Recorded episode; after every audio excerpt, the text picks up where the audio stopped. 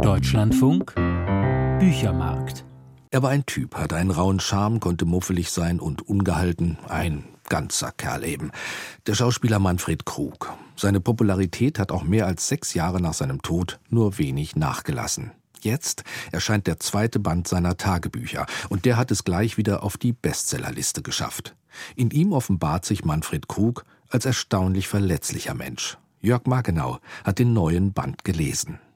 Manfred Krug leidet. Erst schmerzt das Knie, dann der Fuß. Nach dem Schlaganfall im Vorjahr ist er müde und kraftlos, aber auch ein wenig ergriffen von der eigenen Hinfälligkeit. Akribisch hält er in seinem Tagebuch fest, wer gerade gestorben ist. Jeder Tote macht aus ihm einmal mehr einen Überlebenden. Ernst Jünger, der mit knapp 103 Jahren stirbt, nötigt ihm Respekt ab. Schließlich hat er Zigaretten gequalmt bis zu seinem Ende. Das tröstet den angeschlagenen Schauspieler, der erst 61 ist und der es so sehr gewohnt war, als unbesiegbarer Kraftprotz durchs Leben zu laufen.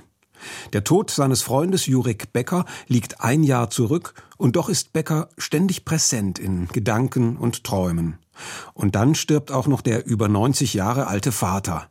Letzte Gespräche mit ihm hatte Krug in den Wochen zuvor auf Band aufgezeichnet.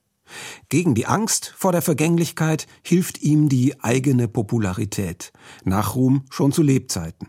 Mit Genugtuung nimmt Manfred Krug zur Kenntnis, wenn er, der seit 1977 in Westdeutschland lebte, als bedeutendster Schauspieler der DDR oder gar als lebende Legende bezeichnet wird.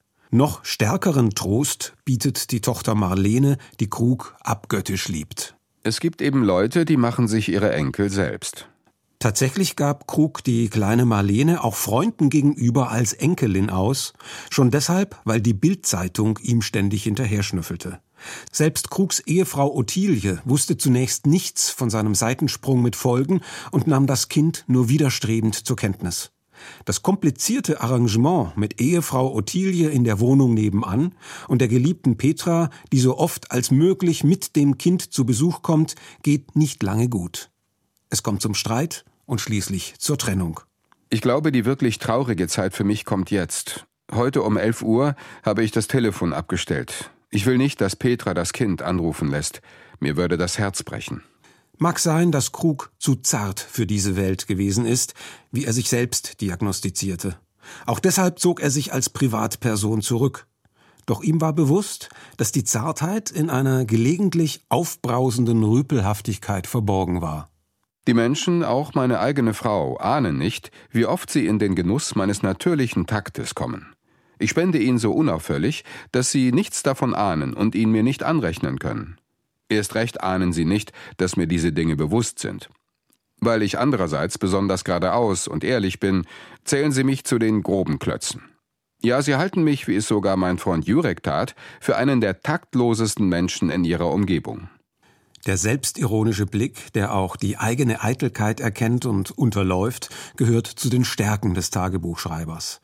Das Schwächegefühl, das den 61-Jährigen nie ganz verlässt, ist deshalb so verblüffend, weil er davon nach außen nichts sichtbar werden ließ. Bei der Arbeit am Dreh war er unerbittlich, gnadenlos gegenüber Kollegen und noch gnadenloser gegenüber den Tatort-Drehbüchern, die er allesamt miserabel fand.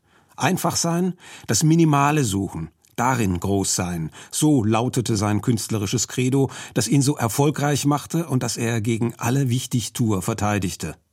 Als Fernfahrer in der Serie Auf Achse, als Anwalt in der Serie Liebling Kreuzberg und als Tatortkommissar Stöver war Krug auch im Westen ein Fernsehsuperstar.